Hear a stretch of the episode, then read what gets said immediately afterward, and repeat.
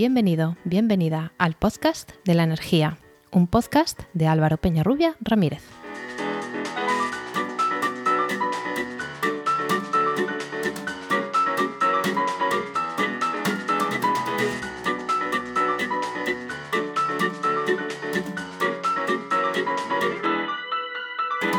Hola, hola. Recibe la bienvenida al capítulo 19 del 7 de marzo de 2021 de El Podcast de la Energía. Un podcast de Podcastidae, la red de podcast de ciencia, medio ambiente y naturaleza. Un padre y un hijo viajan en coche y tienen un accidente grave. El padre muere y al hijo se lo llevan al hospital porque necesita una compleja operación de emergencia, para la que llaman a una eminencia mundial en medicina pero cuando entra al quirófano dice, no puedo operarlo, es mi hijo. ¿Cómo te lo explicas? Si te ha parecido un acertijo sencillo y evidente y sabes que a la persona que han llamado es a su madre, enhorabuena, porque no te has dejado llevar por prejuicios machistas. Si como a mí, cuando te dijeron este eh, acertijo, te ha costado identificar cuál era la solución, es que es una realidad, una bofetada que, nos da este acertijo de hasta qué punto nos cuesta identificar el éxito profesional con las mujeres. Hoy, que estamos a un día de la celebración del Día Internacional, del 8 de marzo, el Día Internacional de las Mujeres, tenemos en el podcast de la energía a tres mujeres que nos van a hablar sobre este asunto. Eh, Pilar Molina, buenas tardes. Hola, buenas tardes. Pilar es profesora de electrónica en la Universidad de Zaragoza y fundadora y directora de la empresa spin-off de la universidad Epic Power, que se dedica a la electrónica industrial y es madre de tres. Eh, María Villarroya, buenas tardes. Hola, muy buenas tardes. María Villarroya Guado, eh, Caudo, perdón, es profesora titular de arquitectura de computadores en la Universidad de Zaragoza y actualmente es directora del Secretariado de Internacionalización coordinadora e ideadora del libro 10.001 Amigas Ingenieras. Ya veremos, ahora les preguntaré si he leído bien el número. Descubre a 17 ingenieras y diviértete con sus experimentos. Y ambas son socias de la Asociación de Mujeres Investigadoras y Tecnólogas en Aragón, AMIT Aragón. Y por último tenemos a Ana Requen Aguilar. Hola Ana. Hola, hola, ¿qué tal? Ana es redactora jefa de género en el medio eldiario.es y es creadora del blog Micromachismos. Y es autora también del reciente libro Feminismo Vibrante, Si no hay placer, no es nuestra revolución. Aparte tiene un amplio bagaje en, periodismo, en género y eh, ha sido eh, galardonada, ha recibido bastantes premios. Y bueno, ahora vamos a entrar un poquito en cada una. Eh, empezamos por el mismo orden. Pilar, cuéntanos un poquito más de, tu trayectoria y cómo, cómo, has llegado hasta donde estás hoy. sí, yo soy ingeniera de telecomunicación. Desde joven sabía que quería ser ingeniera, si bien eh, quizás eso se venía fomentado por el hecho de que en mi casa, pues mi padre me fomentó altamente esta, esta vocación, ¿no? Y siempre tenía esa ilusión. Y siempre me sorprendía cuando empecé la carrera que hubiera menos mujeres, digo, pero ¿por qué hay menos? O me encanta, yo esto, ¿por qué? Y cuando luego continúas con tu profesión, pues de repente que hay, hay, hay mujeres a tu alrededor y de repente miras a tu alrededor y dices, anda, sí, ¿y dónde, ¿y dónde están? Si ya no si estaban aquí, pero ya no están. Y em, entonces, eh, en parte por eso, sobre todo desde, desde que acabé la carrera, siempre me, ha interesado mucho el por qué. Y, ya desde el principio, cuando fundamos los orígenes de lo que luego fue Amit Aragón, pues nos dedicábamos a intentar averiguar por qué hay menos mujeres ingenieras. Si la profesión es maravillosa, si las salidas profesionales son estupendas, ¿por qué hay menos? Eh, pues no tenemos todavía la respuesta, pero bueno. bueno, si quieres lo dejamos ahí y ahora entramos un poquito más en, la conversación. María, cuéntanos algo más de ti. Bueno, yo soy licenciada en físicas, no hice ingeniería, pero desde que acabé la carrera me he dedicado a la aplicación de la ciencia, que eso es lo que hace la ingeniería para obtener resultados que pueden ayudar a la sociedad, ¿no? como son fabricar sensores o hacer equipos que sean eh, más eficientes y que es en lo que trabajo ahora y que consuma menos energía. Eh, yo hice un doctorado en ingeniería electrónica en la Universidad Autónoma de Barcelona y Eh, ahora trabajo como profesora de arquitectura de computadores, de la parte del hardware, para quienes nos escuchen y no sepan demasiado de estas temáticas, de cómo funciona la parte más técnica. A mí me pasa como, como a Pilar, yo nunca me vi, trabas en mi camino, me parecía normal ir a la universidad. Eh, mis abuelas, las dos eran licenciadas, en la generación anterior todas mis tías, igual que mis tíos, habían ido a la universidad entonces, para mí ir a la universidad era normal y daba igual que estudiaras una carrera de ciencias o una carrera de letras, porque, bueno, pues porque tenía una abuela química, la otra era licenciada en filosofía y letras, tenía em, una tía matemática, otra farmacéutica, es decir, que se podía hacer cualquiera de esas cosas. Desde el primer momento me ha preocupado, desde hace mucho tiempo me preocupa la poca presencia de mujeres, me preocupa eh, que no cambie la situación con el tiempo, porque pensábamos que las cosas iban a ser más fáciles cuando las leyes en un momento dado fueran favorables. Y el caso con el que has abierto la, la charla, pues yo, yo pongo a reflexionar en algunas de mis charlas cuando me presento. Creo que es importante que somos personas completas y que tenemos también una vida normal, y eso también hay que decirlo. Yo también soy madre de familia numerosa sin hijos. Cuando yo digo que no tengo hijos, entonces en, en charlas de estudiantes de ingeniería hace unos meses me decían cosas como, eh, ¿y eso cómo se entiende? Y entonces dicen, bueno, es que son tus, tus alumnos son tus hijos. Digo, pues no, lo siento, el, papel docente es una relación muy estrecha, pero es otro tipo de relación. Entonces me dijeron que si tenía hasta si tenía perros y la respuesta es tan fácil es como que solo tengo hijas y tengo tres hijas.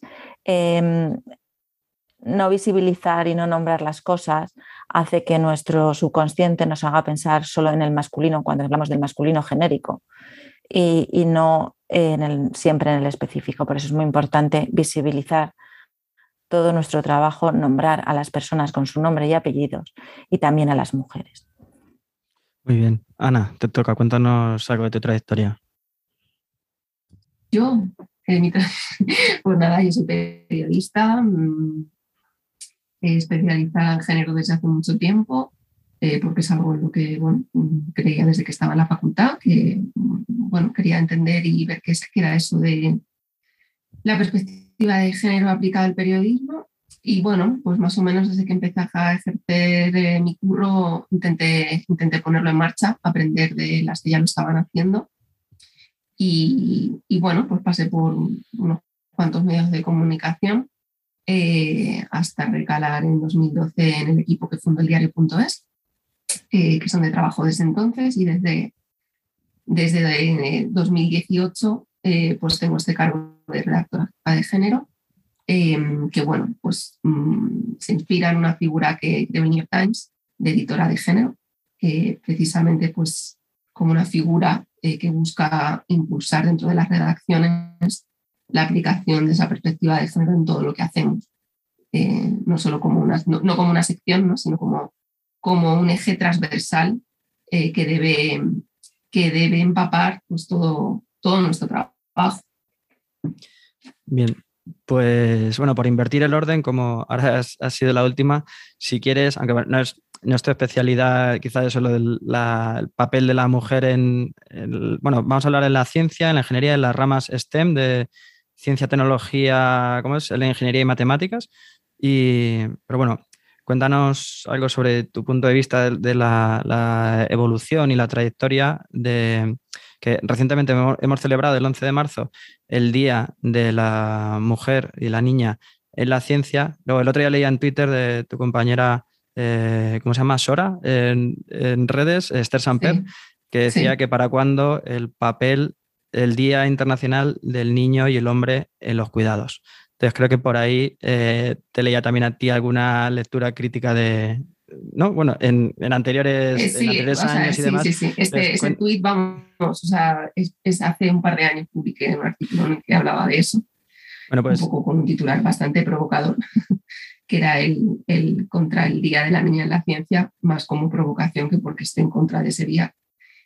Eh, me parece, no sé, también hay, hay, hay determinadas como palabras, expresiones que tendemos a repetir muchísimo y que a mí ya llegados a este punto me, me chirrían, ¿no? Como es el papel de las mujeres en y lo que siga después, porque eh, creo que, que, al final refuerza una idea de, de, excepción permanente, la que parece que de repente el papel de las mujeres en es que claro, o sea, es que, nuestra sociedad ahora mismo, o sea, no sé, me parece que, que, reseñar, ¿no? Sin parar el papel de las mujeres en, pues claro, lo que tenemos que hacer es visibilizar, visibilizar lo que estamos haciendo las mujeres en todos los campos de conocimiento, en todas las ocupaciones, en, por supuesto, eh, y no porque nuestra contribución sea excepcional, sino porque, bueno, pues porque vivimos en una sociedad patriarcal con una mirada androcéntrica que tiende no solo a hablar en masculino, sino a, invisibilizar eh, a las mujeres, a invisibilizar lo feminizado eh, y a, ¿no? a, categorizarnos y a arrojar una serie de estereotipos. Yo cuando hablaba de mm, esa, sí, te, iba, te, iba, a contar un poco lo de contra el día del tal o, lo de los hombres, ¿no? los cuidados. Em, más que nada es porque obviamente tiene muchísima importancia que, que las mujeres estén presentes en estas ramas STEM, ¿no? Y, está claro que, que, hay una segregación eh, en la educación y después una segregación profesional que hace que haya ramas de conocimiento y profesiones mucho más masculinizadas y otras más, feminizadas. Y obviamente las STEM tienen una importancia, bueno, pues tenemos aquí a dos grandes expertas que lo van a contar mejor, ¿no? Pero que obviamente, pues claro, ¿no? Es una, son ramas tremendamente importantes para el presente, para el futuro y, tenemos que pensar eh, que son ramas en las que deberíamos aspirar a que haya un equilibrio de género, sin duda, y a derribar todos esos estereotipos. Y después también todas las barreras que las mujeres encuentran en sus carreras. Pero a mí me cansa mucho el mensaje ¿no? en el que parece que lo único que tienen que cambiar son las mujeres, porque es mentira. ¿no? Las mujeres no es lo que tiene que cambiar, las mujeres ya hemos cambiado un montón. Lo que tiene que cambiar es la sociedad y tenemos que apelar también a otro tipo de cambios que acompañen a los que estamos haciendo las mujeres.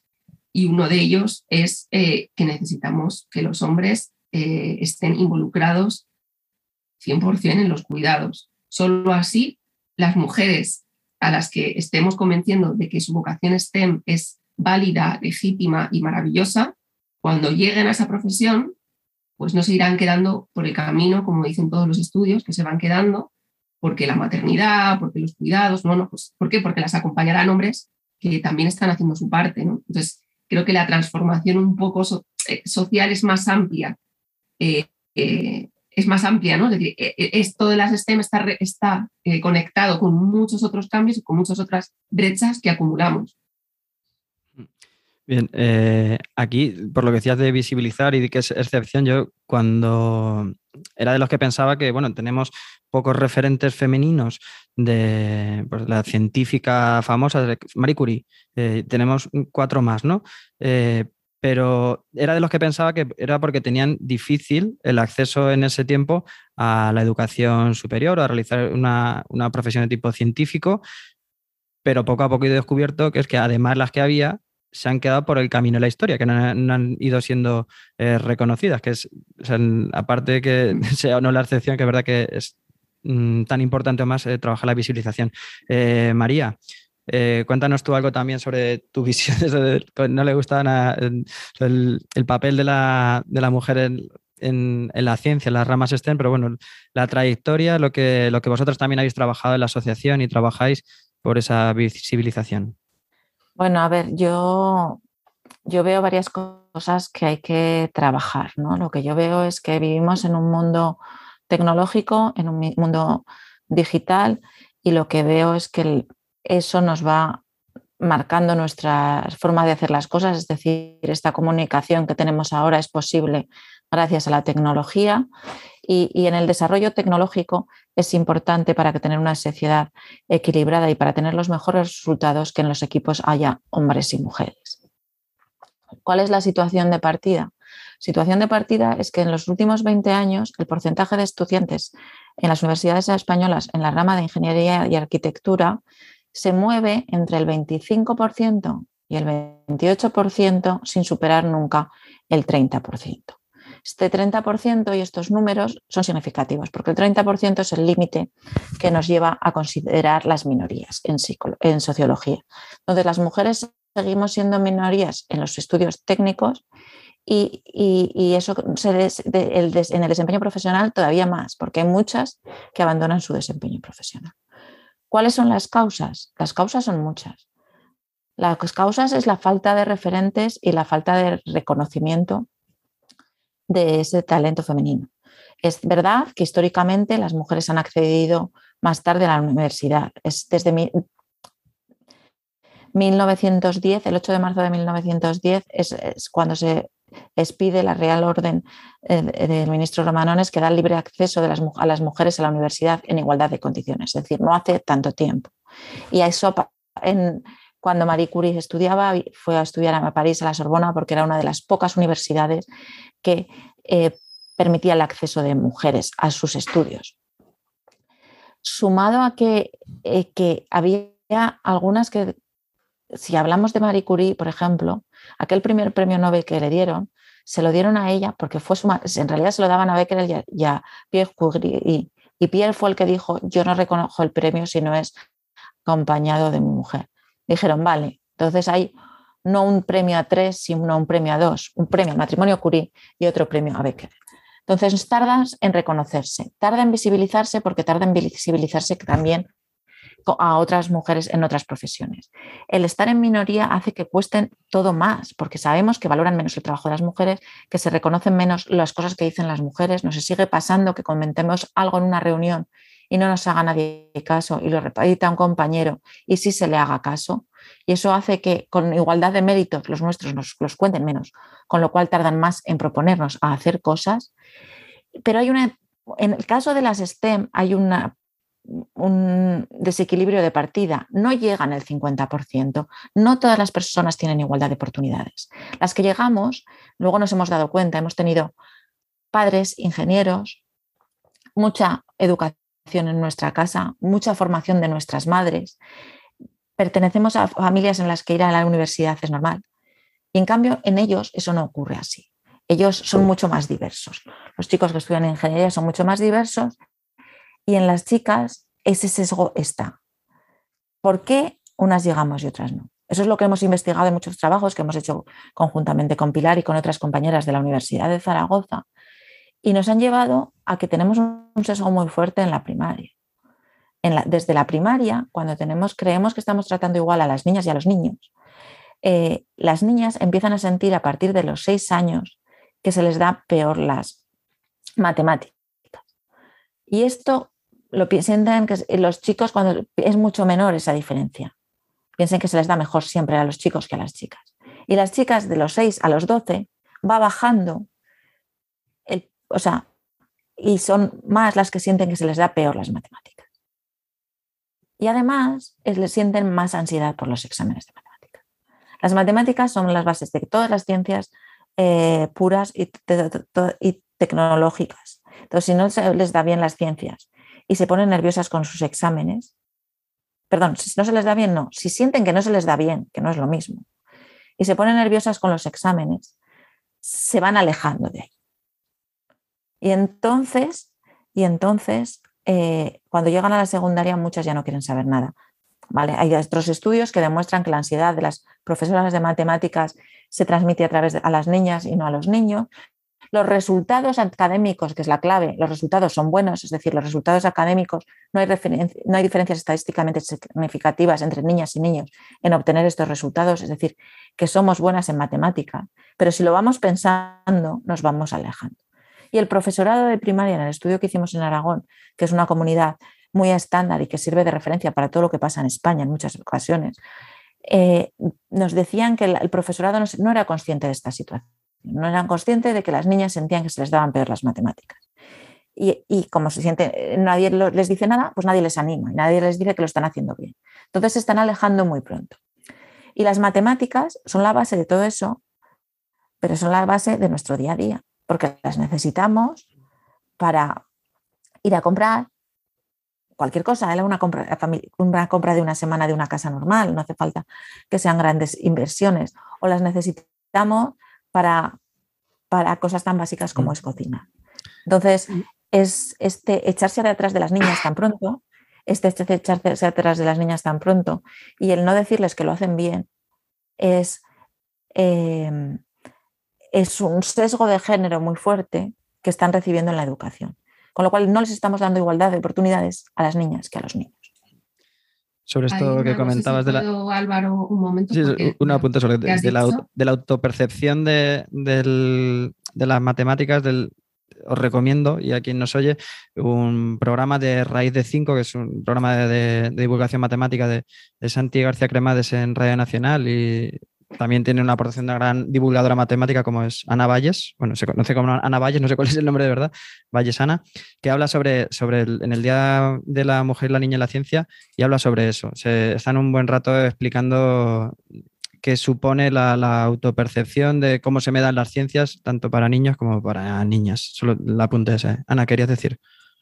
Que eh, con lo que decía María de lo de los exámenes y tal, justo estaba buscando, pero no he encontrado como hay una economista eh, que entrevisté hace tiempo, eh, la premiaron, española, que, em, bueno, eh, ella estudia, no sé si os suena, estudia precisamente de qué manera influye la manera en la que se evalúa estas disciplinas científicas en los resultados.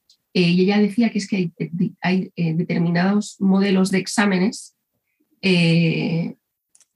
que tienden a generar más ansiedad eh, precisamente en las niñas en ese tipo de disciplinas científicas. ¿no? Es decir, me pareció interesante en su momento porque ella además cuestionaba eso, ¿no? la manera incluso en la que, no solo ya en la que se enseña ¿no? o todos esos estímulos, sino también en la que se evalúa. Es decir, cómo se ha entendido que a lo mejor se ha dado por hecho que determinadas maneras de evaluar eran las correctas y de hacer exámenes y que ahí también puede estar habiendo sesgos de género eh, em, porque bueno, a esos exámenes se llega con una serie también de, expectativas ¿no? y una mochila de, género que ha sido pues, acumulando todos esos, esos años y me parece interesante. Pues si, si nos lo haces llegar, lo dejamos en la nota del programa. Pilar, a ver que te tenemos un rato ahí que no te Hay muchos estudios en esa línea. Lo que nosotras hemos hecho está publicado en un estudio científico, con lo cual tenemos muchos años de leer mucha literatura científica a nivel nacional y a nivel internacional porque llevamos pues, en estos temas, junto con Pilar, pues casi 20 años. Ella lleva más que yo, además. Pues venga, Pilar, te toca.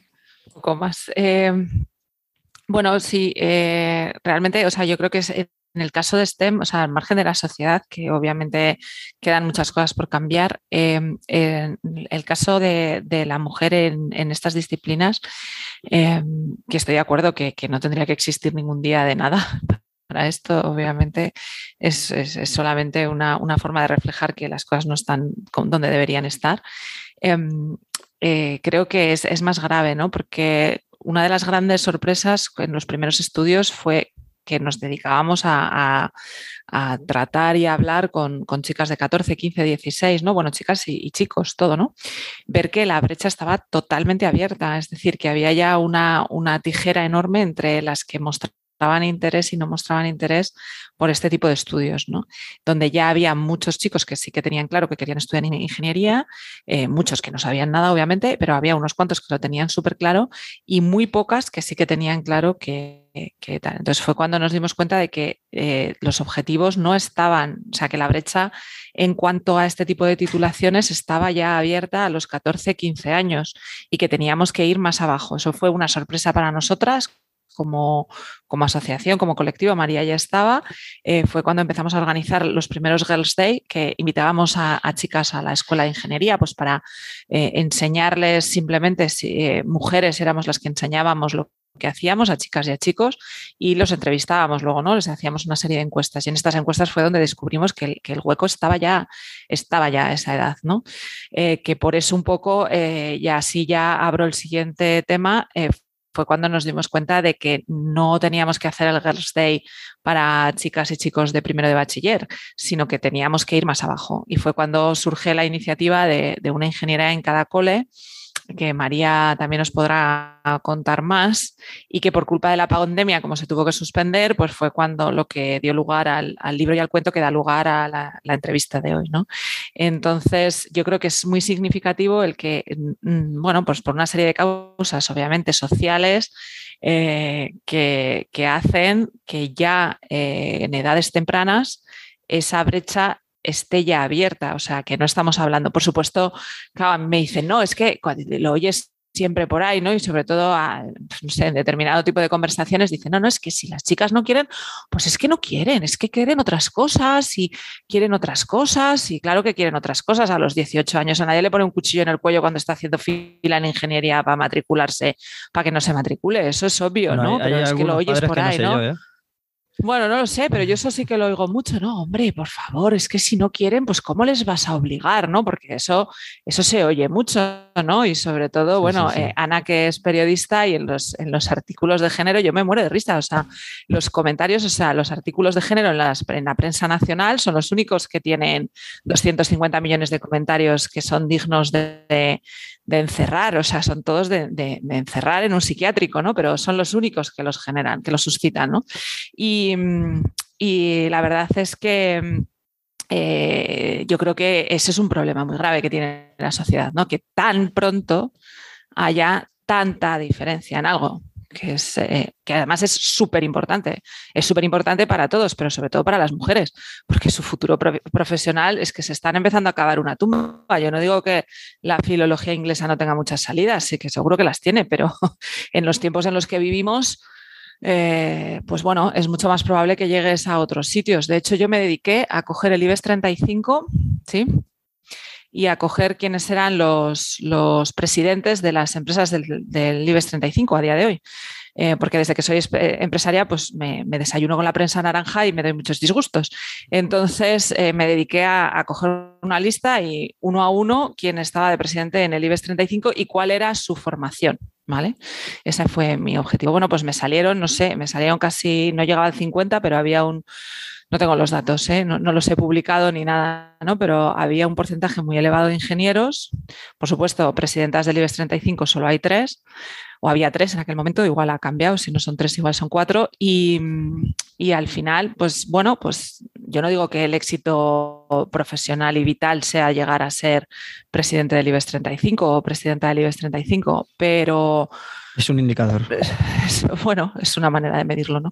Eh, salarialmente no me cabe duda que es un éxito, eso seguro.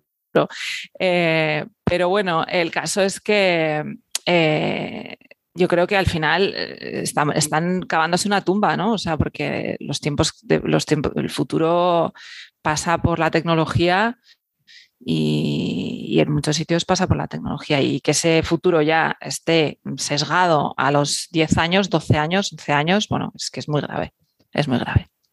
¿Alguna más queréis añadir algo más sobre este tema? Sí.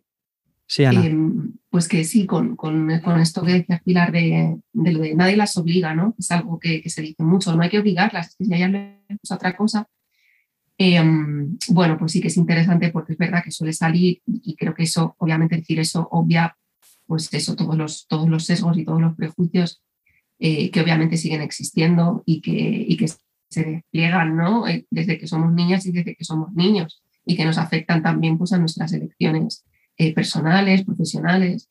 Em, eso sí, sí que es verdad que el tema, por ejemplo, de, de, bueno, pues eso, ¿no? que es el futuro y también siempre las reflexiones que se hacen eh, ligadas a la presencia de las mujeres en STEM y eh, la brecha salarial, ¿no?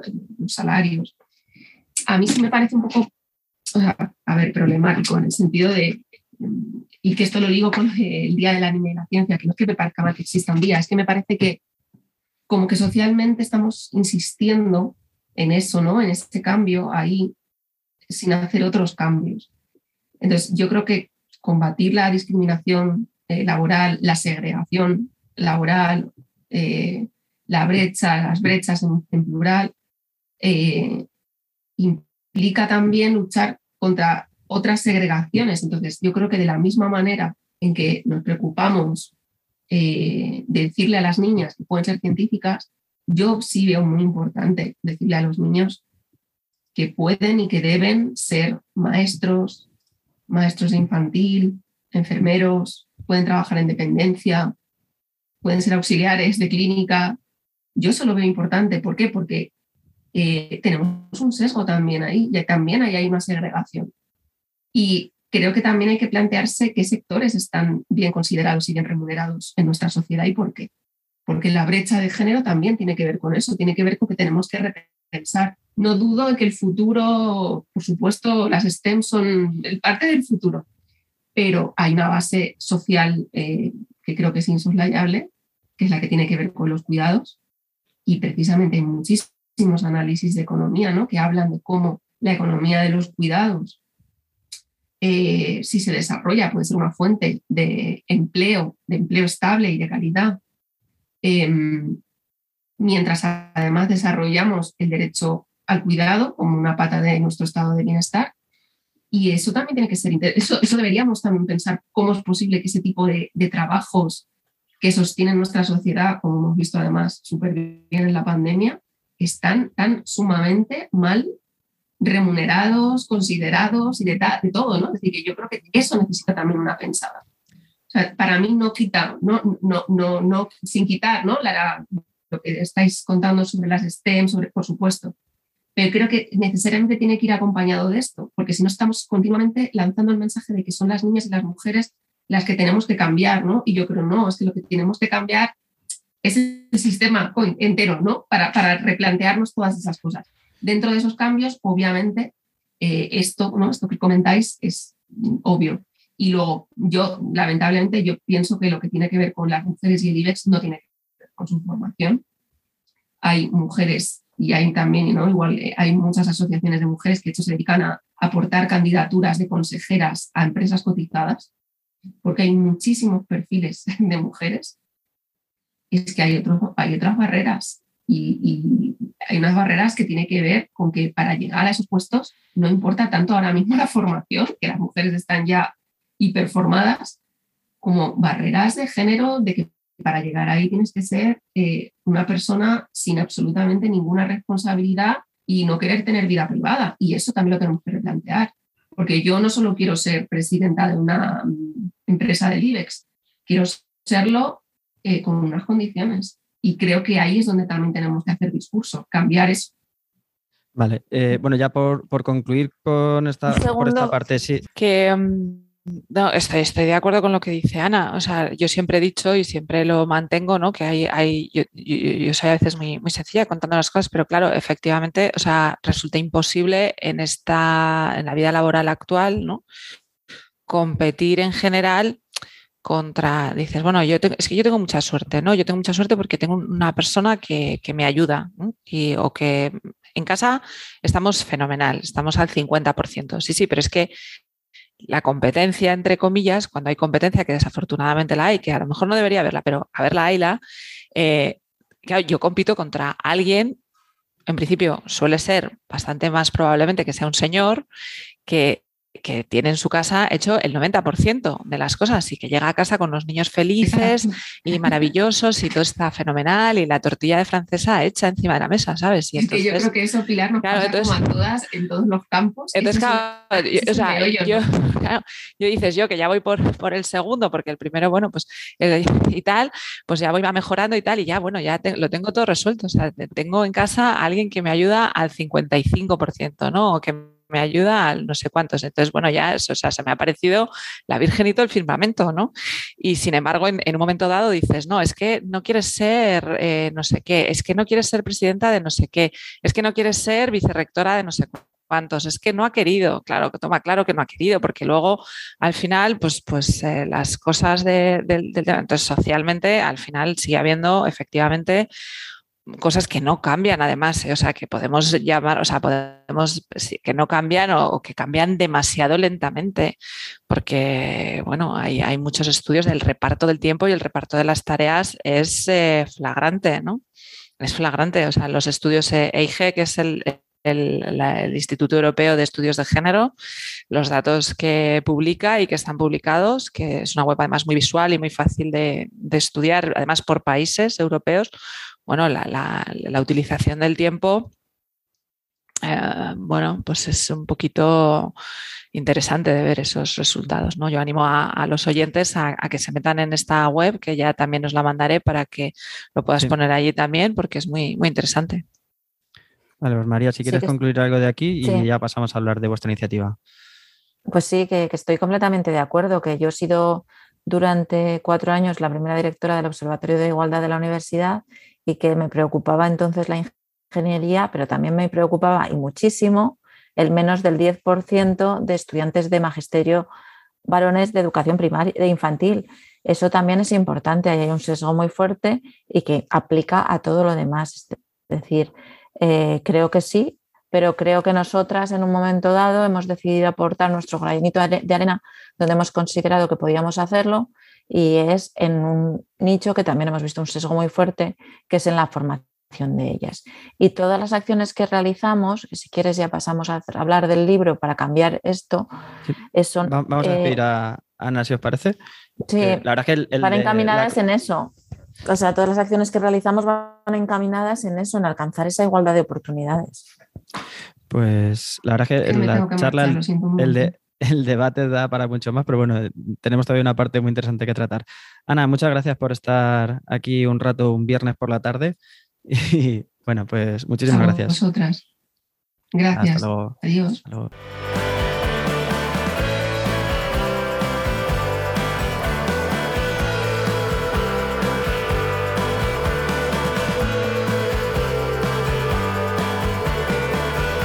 Bueno, y retomando el tema, yo por lo que me había fijado en los perfiles de, María y de Pilar era porque había conocido una iniciativa muy interesante, y os decía antes que se llama 10.001 Amigas Ingenieras. Primero, aclararme el nombre, ¿lo he leído bien o no? Bueno, nosotros hablamos de 10.001 Amigas Ingenieras. Perdón, 10.001. Más rápido. Pero ¿Por qué solo hay un detalle, es que hay que escribirlo sin punto entre el, entre el 10 y el, los tres ceros, es decir, tiene que ser escrito todo seguido, los dígitos 1, 0, 0, 0, 1, Amigas Ingenieras. ¿Por qué? ¿Por qué ese título?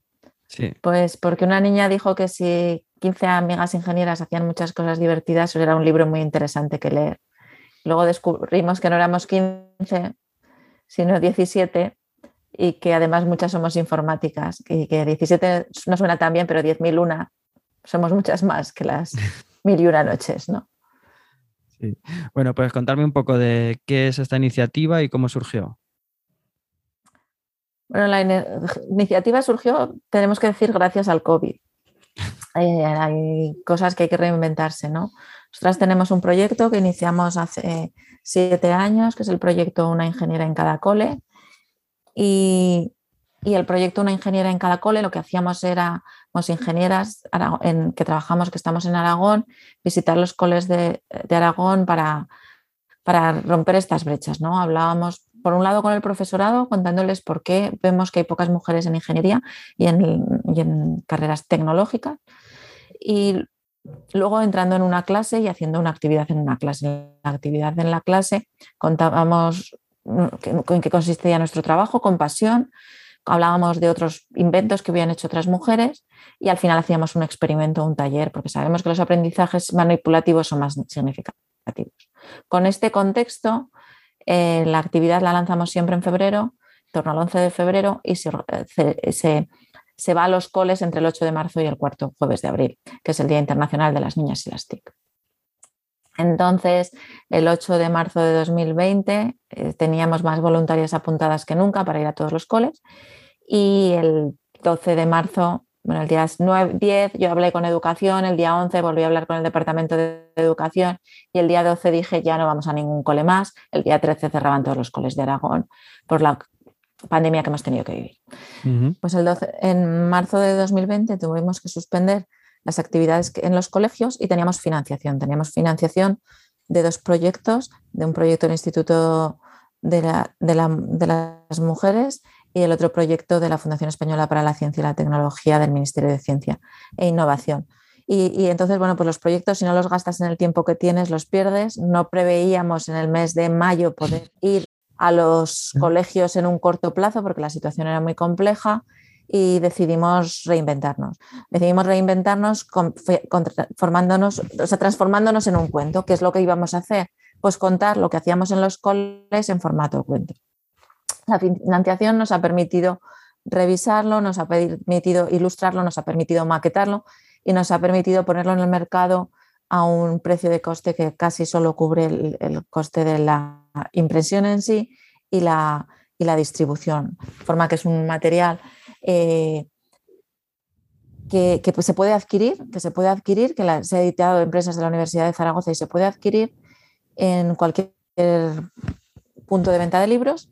Y, son 17 historias de ingenieras vinculadas de alguna manera con Zaragoza, porque es de donde estábamos todas en ese momento, pero que podemos ser de cualquier sitio y queríamos demostrar también eso, que somos personas normales, que sobre todo somos amigas, que nos gusta muchísimo lo que hacemos y les explicamos a las niñas y a los niños qué es lo que hacemos, que hablamos de otras grandes referentes que ha habido antes porque queríamos contar que no estábamos allí solas y no somos las únicas y ahora. Y que les decimos que, bueno, pues que la parte de nuestra de ingeniería les proponemos que hagan una serie de experimentos. El libro cuenta con 18 experimentos, los 17 que proponemos las, cada una de nosotras, y al final hay una, una receta de un pastel de chocolate, una receta de una tradicional de, nuestra familia, porque es de la familia común, eh, eh, Pilar y mía, y, contamos que a nadie le amarga un dulce y además en las matemáticas que utilizan en primaria pues se pueden representar muy bien dentro de lo que es una cocina y se pueden manipular mucho los alimentos en una cocina, las midiendo y pesando y, eso es lo que queremos demostrar, que las matemáticas y la ingeniería y la tecnología nos rodean que se puede hacer de forma muy divertida y nuestro objetivo era de con una ingeniera en cada cole llegar a todos los coles de Aragón. No hemos tenido ingenieras voluntarias todavía, pero los 403 coles de Aragón cuentan con un ejemplar de nuestro libro. Un ejemplar en papel y otra versión en digital, porque a veces los coles son grandes y una versión en papel no es suficiente. Entonces, eso fue así. Sí, iba a decir Pilar que si nos quieres eh, adentrar un poco más en, el contenido del libro, queréis contarnos también un poco de la intrahistoria de cómo, cómo se generan los, los contenidos, que imagino que algunas estaréis más adecuadas, más acostumbradas a escribir, otras no, que os, ha supuesto un reto también elaborar un material dirigido a, a qué edades. Pues a partir de seis años. Entonces tiene que ser es hasta en edades de primaria, pero a partir de seis años quiere decir que los de seis lo tienen que entender. Sí. Bueno, pues eso, Pilar, ¿nos quieres contar algo más de ello? Bueno, sí, nada, fue divertido. Eh, pues había que poner tu trabajo y tu vida un poco en, en, forma de algo que pueden entender niños tan pequeños y tratar de hacer un experimento que fuera relevante y, y divertido para, para ellos y bueno, pues no sé, en mi caso, pues les conté que, o sea, yo, mi historia se titula Pilar, la ingeniera feliz, ¿no? Porque yo siempre digo que no puedo ser más feliz que viniendo a trabajar y que mi trabajo es maravilloso y bueno, que las demás yo creo que también, pero vamos, no sé, yo soy como más insistente en eso, ¿no? Y, y en mi caso, pues bueno, les cuento un poco la, la historia de la electrificación, ¿no? De la, guerra de las corrientes, aquella famoso episodio y la importancia de, de la, de la, tensión continua y de la a día de hoy, ¿no? Trato de hacerlo lo más ameno posible. Y en mi caso el experimento pues eh, me ocurrió porque había ido hacía tiempo también a un colegio y, y, alguien me había preguntado, ¿no? Que cómo se genera la electricidad. Yo decía, pues así, sí, pero y en una central, ¿no? Y luego, pero sí, pero ¿y cómo, no? Pero sí, pero ¿y cómo? Pero ¿y cómo, no? Había un niño muy insistente que preguntaba todo el tiempo, ¿y cómo, y cómo? Y entonces al final un día cogí un, polímetro, que es un aparato que sirve para medir, eh, medir tensión y medir corriente, ¿no? Y un imán, y, le demostré cómo moviendo un imán con los cables enrollados, pues se veía que se generaba corriente.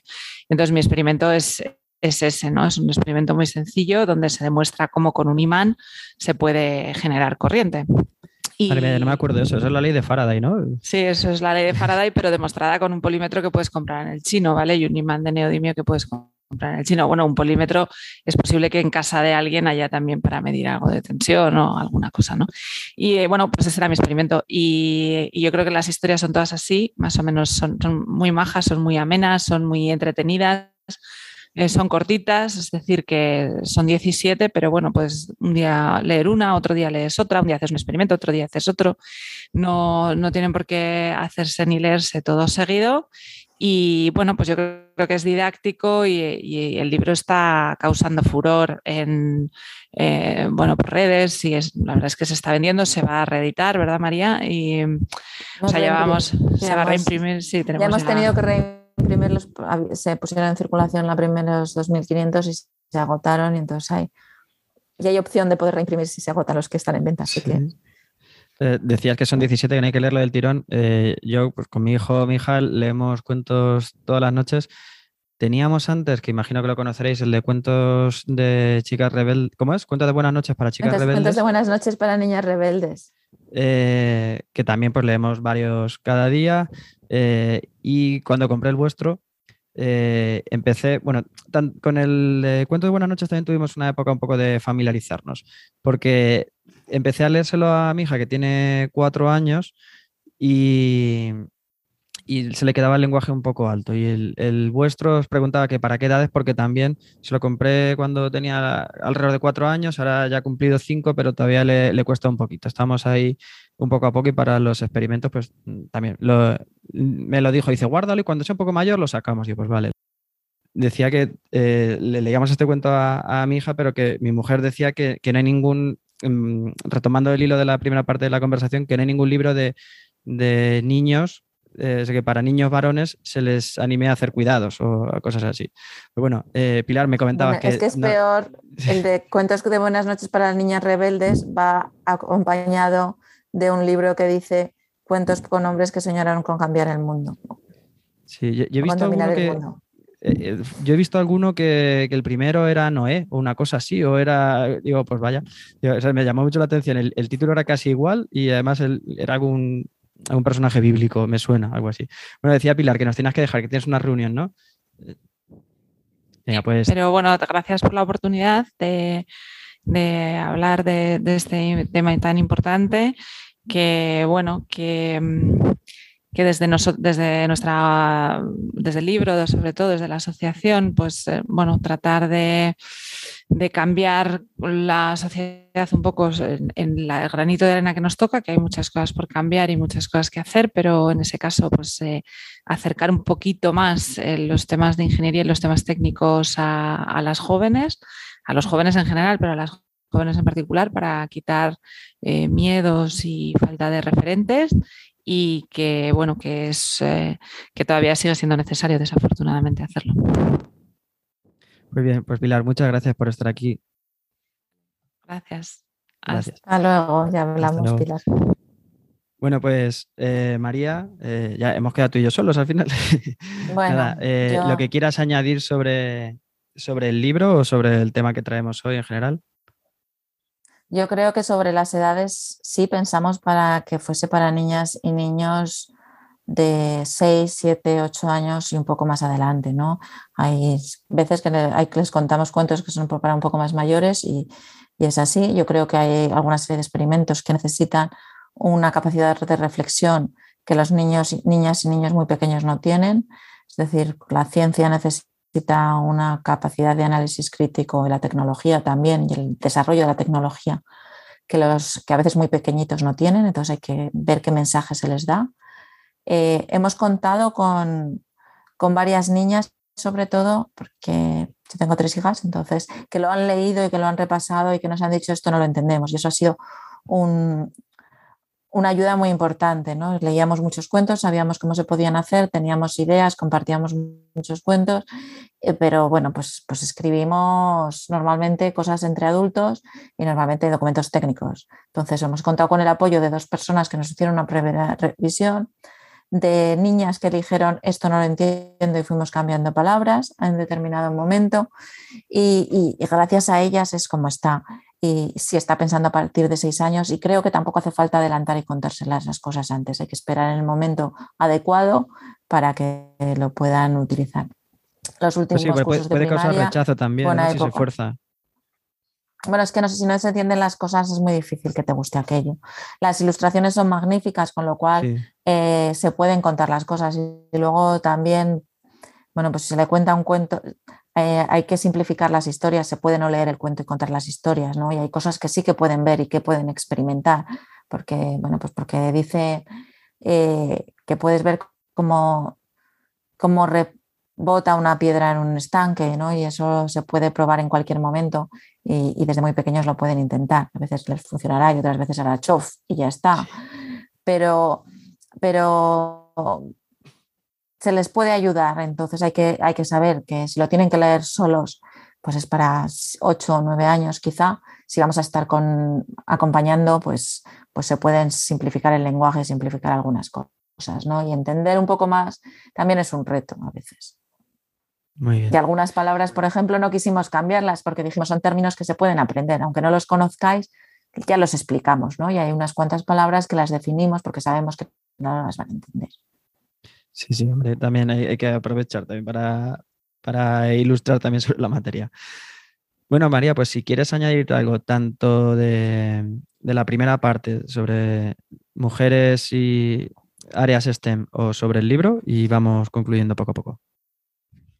Bueno, pues yo lo que te puedo decir es que, tenemos una baja presencia de mujeres en, en, ciencia y tecnología, que hay una serie de sesgos que son sesgos comunes a toda la sociedad y es los que hacen que, las mujeres no escalen según qué carreras profesionales, pero además hay otros sesgos específicos que los alejan, como es la barrera con las matemáticas y en cómo enseñamos las matemáticas desde edades muy tempranas. Tenemos que decirles a las niñas que pueden, que entrenando se hace bien y que además son buenas y que lo hacen también como sus compañeros. Eso es muy importante decírselo. Y eh, y, bueno, tenemos herramientas. Yo creo que el profesorado también necesita herramientas para fomentar las, eh, estas, estas, titulaciones y entonces el, el cuento 10.001 amigas ingenieras quiere ser una herramienta, quiere ser una herramienta para utilizar en las clases, para utilizar en las familias y que nuestro objetivo final es trabajar en equipos diversos, porque los equipos diversos son los que obtienen mejores resultados y es como la sociedad avanza mejor. Entonces, si queremos una sociedad mejor donde el uso de la tecnología se sirva por igual para hombres y mujeres, y es decir, para todas las personas, eh, necesitamos la incorporación de las mujeres. Pues, pues nos quedamos con esa conclusión.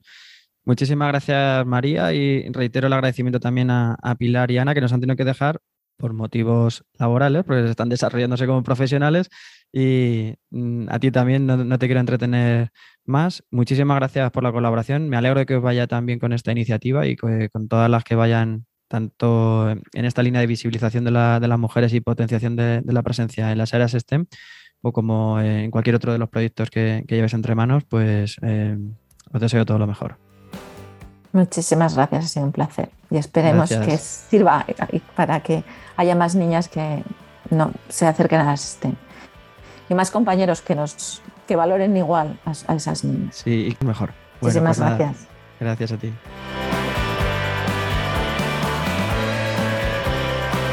Y hasta aquí el programa de hoy. Además de los, de los, agradecimientos que ya he hecho a las invitadas, hago uno especial porque encima les he estado interrumpiendo porque he tenido problemas con el ordenador, se paraba la grabación, así que un plus de agradecimiento por mantener la concentración de, y, el hilo de la conversación. No sé si habéis notado en algún momento algún corte un poco extraño. Ha sido por mi culpa, por tener el ordenador lleno y desde luego ellas lo han hecho genial porque han mantenido ese, ese hilo de la conversación.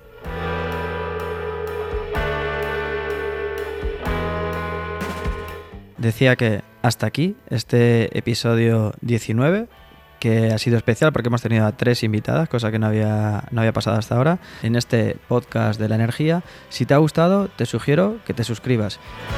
Si crees que a más personas, hombres o mujeres, les puede resultar interesante este programa, me ayudaría mucho que lo compartieras.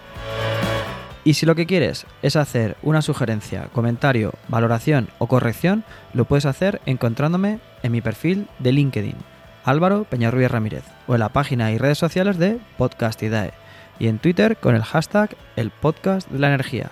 Nada más, un placer tenerte al otro lado y te espero para el siguiente programa. Sé eficiente. Hasta pronto.